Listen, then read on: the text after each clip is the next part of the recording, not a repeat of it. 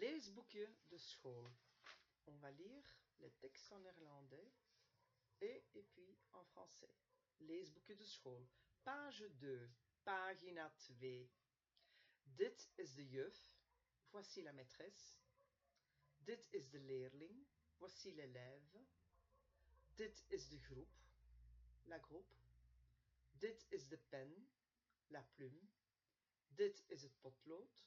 Le crayon. Dit is het boek. Le livre. Dit is de map.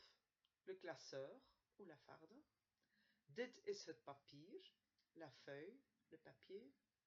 Dit is de gom. Voici la gomme. Dit is het kleurpotlood. Le crayon à couleur. Dit is de lineaal. La latte. Dit is de schaar. Les ciseaux. Dit is het lokaal. Le local. Dit is de muur. Le mur. Dit is het raam. La fenêtre. Dit is de deur. La porte. Dit is de stoel. La chaise. Dit is de kast. L'armoire. Dit is de tafel. La table. Dit is de lampe. La lampe.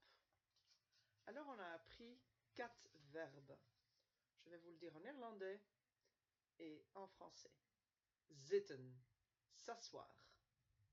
Ik zit, je suis assis. Jij zit, tu es assis. Hij zit, il est assis. Zij zit, elle est assise. Wij zitten, nous sommes assis. Jullie zitten, vous êtes assis. Zij zitten, ils et elles sont assises.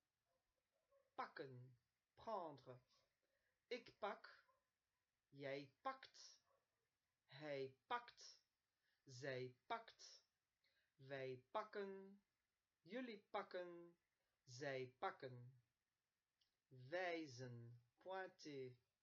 Ik wijs, jij wijst, hij wijst, zij wijst, wij wijzen, jullie wijzen, zij wijzen.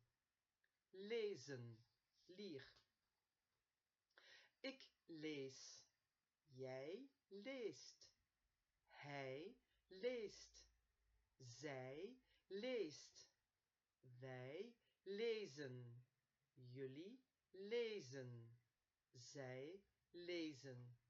Et comme ça, on arrive à page 3 van het de school. C'est les phrases en néerlandais et en français. De juf zit op de stoel.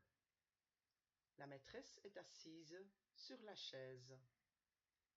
Hij pakt de lineaal. Il prend la latte. De leerling leest het boek. L'élève lit le livre. De leerling wijst naar het raam. L'élève pointe la fenêtre.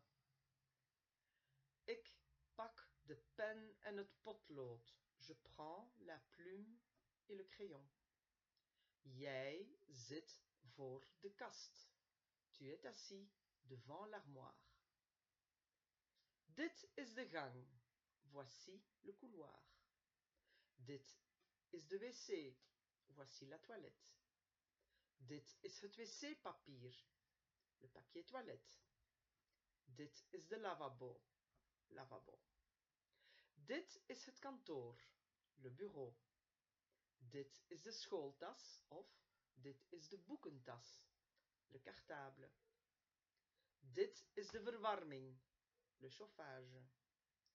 Dit is de sleutel. Voici la clé. Dit is de keuken. La cuisine. Alors encore deux verbes. Kijken, ça veut dire regarder. Ik kijk. Jij kijkt. Hij kijkt. Zij kijkt. Wij kijken.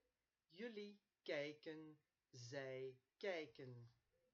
Schrijven. Écrire. Ik schrijf.